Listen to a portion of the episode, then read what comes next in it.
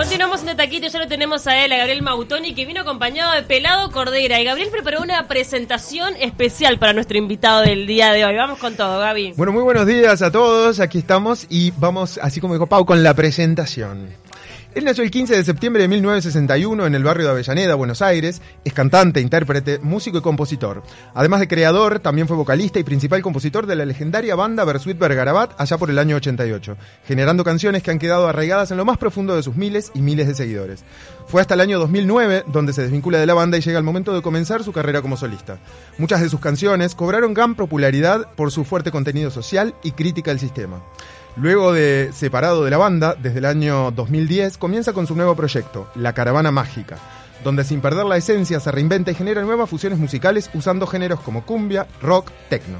Y es por esto que hoy lo recibimos aquí, está presentando listo su nuevo show con el cual se presenta este sábado 9 de noviembre, 21 horas, en la sala del museo. Bienvenido, don Gustavo Pelado Cordera. Qué bueno, don. ¿Cómo Don va? Gustavo. Bien, bien, bien. Bien. Amanecí, a- a- vi el sol y a mí me, me pone... Te cargó las pilas. Me da mucha alegría el sol. Me, me brinda alegría en el espíritu. Bueno, ¿Ha- ¿Hace cuántos días estás en Montevideo? Hace dos días eh, estuve ayer haciendo unas notas en unos noticieros y el jueves y viernes de la semana pasada también algunas. Pocas, pocas por día. Antes se hacían ruedas de 15, 20 Opa. notas por día. digamos que Montevideo hoy en día está siendo tu tercer casa, ¿no? Algo así. La paloma la, la ponemos en primero o segundo lugar. Este, Montevideo está siendo mi segunda casa. Tu segunda casa, bien. Sí, porque mi hijo, el más chico, Gino, está jugando al fútbol en Juventud de las Piedras Ah, mira. y este y estamos acompañándolo. Eh, pero yo me voy a la paloma mucho porque o me quedo mucho en la paloma porque tengo dos, dos perras, dos gatos y un montón de plantas con las cuales me relaciono casi todos los días. ¿Qué te enamoró hijos. de la paloma para quedarte hace ya 12 años? la austeridad, el silencio, esa cosa de, de, de- de avanzar orgánicamente, muy lentamente, este, cierta desidia al progreso, cierta apatía al progreso. Hay como una resistencia al progreso y me, en, en el mundo que nosotros estamos viviendo eso da como cierta alivio y tranquilidad, ¿no? A mí me pone muy mal, más en las zonas costeras y demás, cuando veo que empiezan a hacer megas construcciones y empiezan a, avanzar sobre las playas y demás, ¿no? Esa, esa cosa de, de- de- de aplastar todo lo que lo que tiene que ver con la naturaleza. Y pero Uruguay, si bien mantiene lugares que están así, que están bien eh, preservados, ¿no te parece que hay un avance que está un poco amenazando la naturaleza en Uruguay? Si lo ves, si no lo ves, no. Siempre la, la intervención humana, este, de alguna manera, no es empática.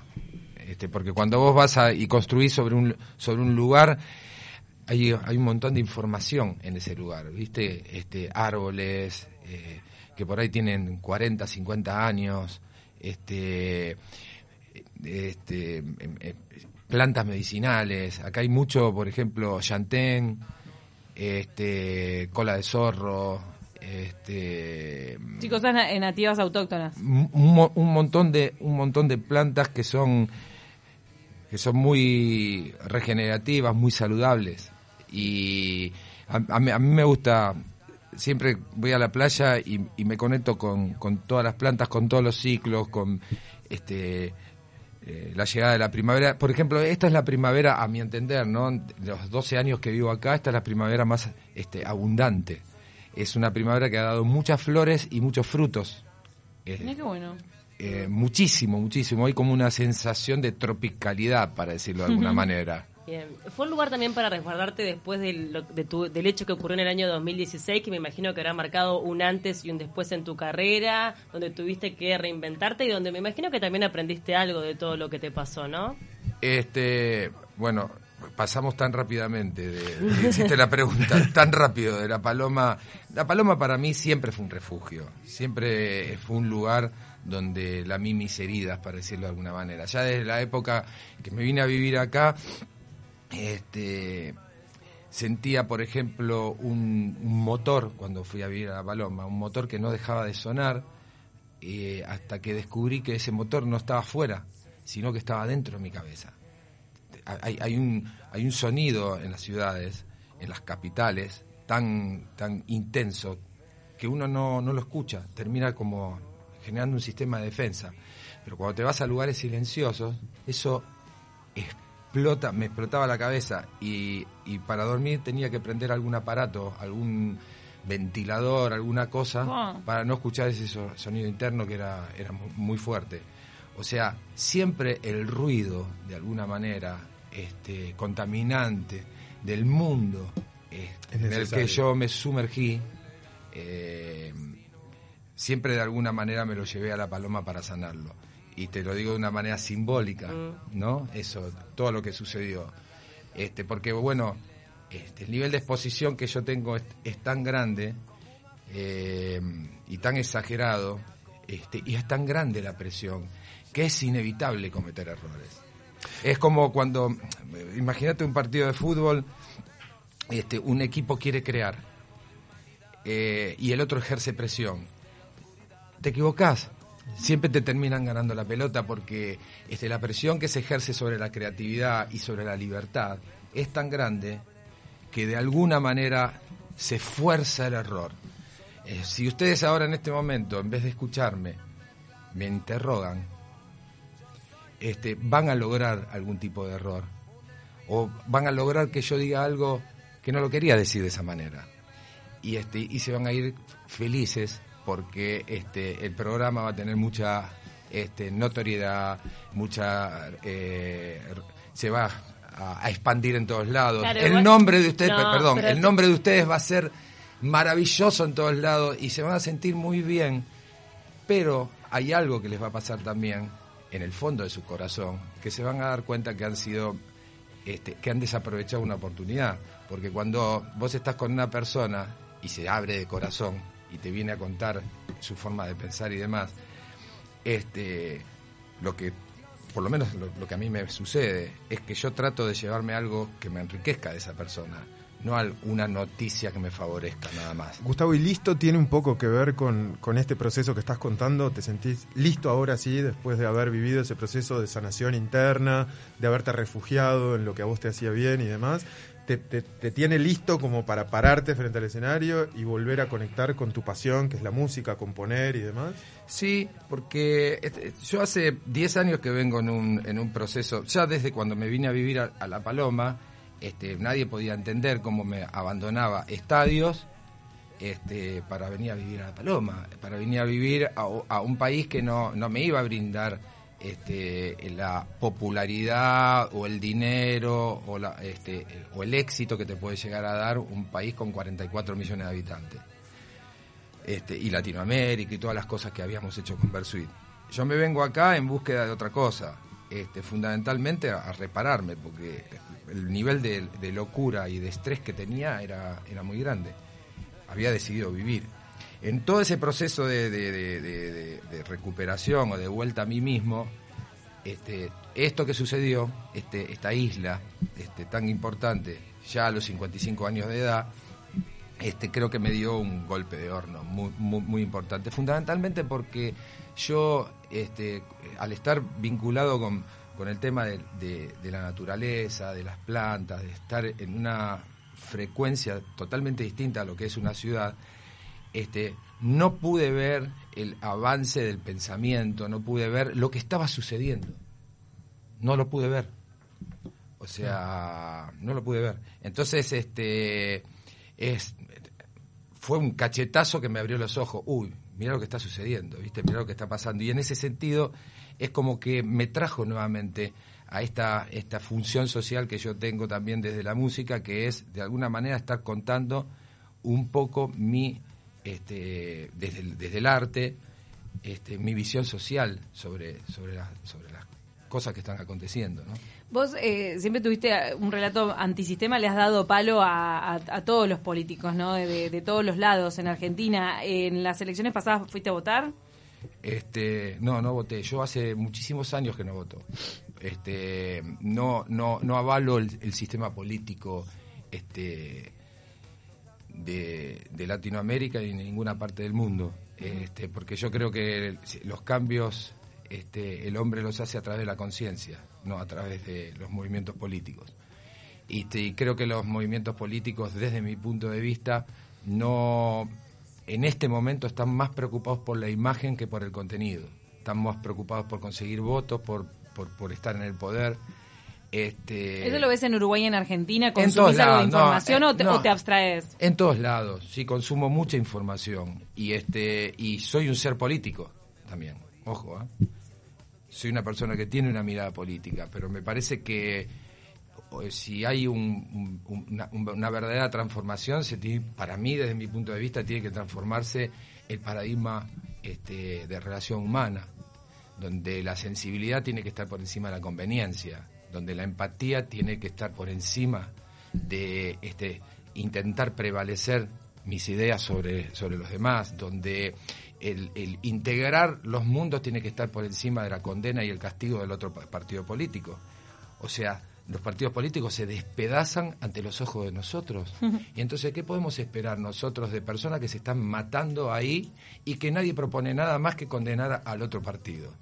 O sea, cuando yo veo eso y soy consciente de eso, este, bueno, lo expongo y me doy cuenta que no es por ahí desde mi punto de vista, y esto es mi pensamiento y quiero aclararlo, ¿no? Porque parece que fueran ideas absolutas. No, es solamente mi pensamiento y lo comparto.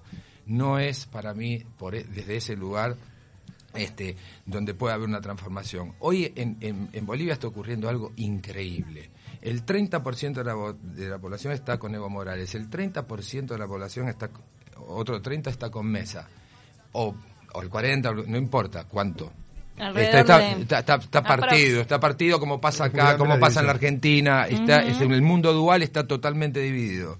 Pero hay una porción muy grande de personas que ya se están cansando de eso. Y que van a ir a votar al menos peor.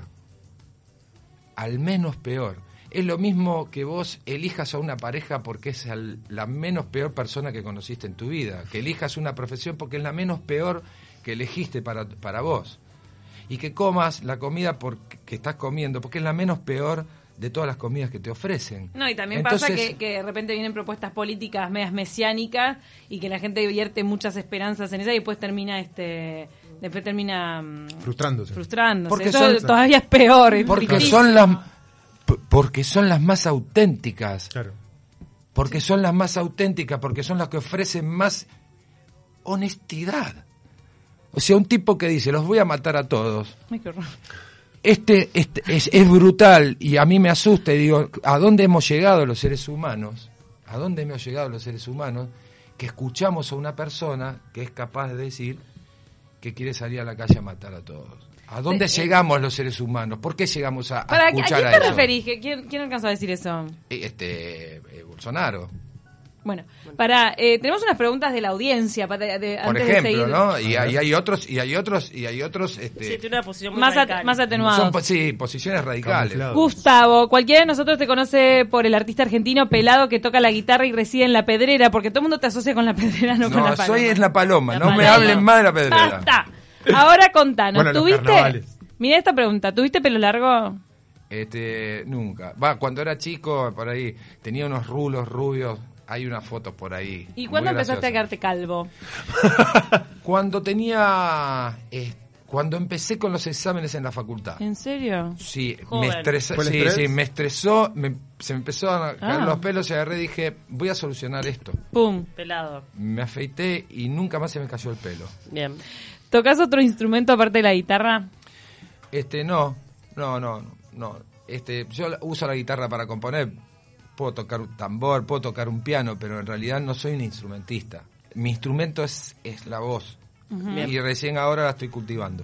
¿Y qué otro lugar, además de La Paloma, te apasiona del Uruguay? Nos manda Gabriel. Todo, todo, todo, todo. Conocí Melo, conocí Minas, este Mercedes, Salto, eh, las Sierras de Rocha, me encanta toda esa zona. Este, Aiguá, eh, es muy lindo. Ah, es bellísimo. La Sierra de Villa, Serrana, Toda esa zona es preciosa. Me gusta el Chuy también, a veces voy para aquellas zonas, a Castillo. Me gusta mucho Uruguay. Gustavo, volviendo, perdón, volviendo un poco a, lo que mencionabas recién, tu época de universitario y demás, este, hay, hay un quiebre bastante grande ahí. Vos venís de estudiar comunicación, ¿verdad? O sea, había como, como una, un lineamiento por ahí en, en cuanto a tu formación que nada tenía que ver con lo que devino después en el tiempo. ¿Y, cómo fue eso de, bueno, de jugártela por dejar eh, lo que estabas estudiando? También estabas trabajando, eh, creo que en algo relacionado al mundo automotor o algo así, ¿verdad? ¿Y cómo fue decirle no a todo eso y e, eventualmente, supongo, ante una, un incentivo familiar que había ahí de que quisieran o proyectaran en vos algo, decir no a todo eso y bueno, y que sucediera todo lo que sucedió después, ¿no? Que ah. llegaste casi que a irte de tu casa, a vivir en la calle, sí, ¿no? ¿Cómo fue sí. Este, yo vendía autos, estaba en la Universidad de Loma de Zamora, me faltaban seis materias para recibirme, este, y yo había empezado publicidad porque había hecho un test vocacional, y este, los test vocacional siempre te van a llevar a, profesiones este, estandarizadas de alguna manera. Nadie te va a decir, este, vas a ser acróbata, o qué sé yo, viste, este, o cantante. Te tiran para un ámbito, para un sector. Un ámbito, la creatividad, bueno, publicidad. Este, para insertarte de alguna manera en la sociedad, ¿no? Entonces, bueno, yo fui a la facultad, mm, estuve en el centro de estudiantes, este, milité en Franja Morada, en la época donde Alfonsín era un ídolo para todos nosotros. Este, estudié, me iba muy bien en la facultad, cosa que no me pasó en el secundario. Eh, y, me gustaba muchísimo todas las carreras que hacía, ¿no? Semiología, semiótica, este, lingüística, todo el estudio de la palabra, este, todos esos autores, ¿no? Psicología, psicología social también. Este, me interesa mucho el ser humano y la profundidad del ser humano, ¿no? Lo que nos muestra, más que nada. Este, entonces, en, empecé a, desarrollarme en la carrera hasta que llegamos a, un, a una instancia donde ya estábamos en diseño de envases, este, comercialización. Y un día tuve como una epifanía, así, ¿viste? Dije, este, bueno, yo me voy a recibir de, publicista y a quién voy a servir mm. con esto. Y cuando me hice esa pregunta me agarró un hielo en el cuerpo muy grande. O sea, yo voy a servir al enemigo. Ya en ese momento sí, eh, sí, sí, tenías esa convicción. Había un tema filosófico. Sí, había un tema filosófico. Para mí, este, de alguna manera, estaba al servir a, esas corporaciones, estaba sirviendo a, a eso que yo sentía que nos estaba haciendo daño a los seres humanos ya tenía una conciencia social. Era chico, pero ya tenía una conciencia social y que no la leí en ningún lado porque no había redes y, que, la fui mamando de, ciertos pensamientos anarquistas que empecé a, este, a, consumir y dije, no, no, no es por ahí. Y, y, era una época donde nosotros estábamos volviendo a un gobierno militar, donde había mucha represión de todo tipo, represión en el pensamiento, represión sexual también, muchísima represión sexual. Desconocíamos absolutamente nuestro cuerpo y, mucho más desconocíamos el funcionamiento del cuerpo de una mujer. O sea, no, no entendíamos nada. Y este, y dentro de eso, este, yo tenía como un pensamiento político y existencialista y dije no voy a servir este, a, mis enemigos. ¿no? Este, este pensamiento sin duda está mm. presente en, todas tus canciones. Nos queda poco tiempo y queremos saber un poco de la, del show que se viene a la sala del museo. ¿Tienes temas nuevos para listo? Este, va a haber una, un repaso por los 30 años de composición. Retomé muchas canciones de, de aquella época, como El tiempo no para, La soledad, Murita del Sur, En la Ribera, Sencillamente, este, Madre hay una sola, muchas canciones, El viento trae una copla. Un pacto. Sí, bueno, un pacto ya la veníamos haciendo, pero digo, todas esas canciones en, nuevas versiones, de alguna manera este, nos apropiamos con la caravana de, todo, de toda la parte histórica que, que, de alguna manera me pertenece, y las canciones nuevas. Va a haber 30 años de donde vamos a encontrar los mejores momentos de, mi historia personal como compositor y de, 30 años de, escenarios, ¿no? ¿Las canciones nuevas de qué hablan? La, mirá, hay un, disco que, que salió el año pasado que se llama Entre las Cuerdas, y Entre las Cuerdas de alguna manera atraviesa todo lo que sucedió en los últimos tres años entre las cuerdas de alguna manera a mí me pone en una situación donde em, empiezo a ser espectador de una condena social hacia mi persona. Eso me puso en una situación aventajada desde el punto de vista artístico como compositor, porque yo este, me pude observar en ese lugar, me pude experimentar en ese lugar. Siempre me experimenté, Cordera sos un genio, Cordera este, sos un fenómeno, Cordera sos un dios este, ahora me experimenté en Cordera, sos la peor persona del mundo. Hoy Entonces, en día queríamos comentarte también que a raíz de la invitación a este programa, que tal vez te pasó en todos los programas, a Gabriel le llegaron un montón de mensajes, ¿no? De feministas y todo que, condenaron la invitación incluso. Lo comentábamos afuera. ¿Vos te enterás de esas cosas? ¿Te eh, llegan? Este, para mí ya son parte de, mi vida. Este, entiendo que cuando una persona se dedica a expresarse, libremente, va a encontrar este, resistencia, va a encontrar sanciones. Este, me parecen parte ya de mi profesión, para decirlo de alguna manera, lo acepto y, sigo creyendo en la libertad de expresión como este, forma de este, sanación, como forma de evolución, como forma de eh, vamos a encontrarnos, vamos a celebrar nuestras diferencias. Yo sé que es muy difícil celebrar las diferencias. Pero del hecho puntual te arrepentís y pediste, disculpas en su momento. Yo, yo pedí disculpas, mas no me arrepiento, porque no me arrepiento de ningún error que cometo, porque a través de los errores me experimento, a través de los errores aprendo. Este, tampoco, eh, aparte del arrepentimiento es una, una, una cosa jodida que tiene que ver con el cristianismo, eh, tiene que ver con arrodillarte frente al otro para que el otro te castigue. Y me parece que yo no me merezco eso de ninguna manera por expresar libremente una descripción que podés o no estar de acuerdo. Este, podés este, inclusive no estar de acuerdo, pero no por eso merezco ser condenado por nadie, no lo voy a permitir de ninguna manera, este, más. Este, entonces, este, yo me presento eh, ofreciendo lo que tengo para dar. Este, el que lo quiere tomar lo toma, el que no quiere tomar que no lo tome. Y este y capaz que encontraste tu lugar, ni tan Dios ni tan porquería, capaz que una cosa ahí más humana, ¿no? Es, una cuestión más humana donde yo me doy, me permito equivocarme, mm. me permito el error porque yo considero que desde mi punto de vista, con mi experiencia personal, el error es una puerta al cielo, el error es un cambio de camino, normalmente es salir también de nuestra zona de confort. También el error muchas veces nos lleva a, lugares superadores. De hecho, a mí me pasó, este, yo pude a partir de esto entender un poquitito más este, qué, le sucede al mundo, qué le sucede a la, mujer, este, porque tuve muchos encuentros donde pude este, charlar sobre este tema y entender un poquitito más.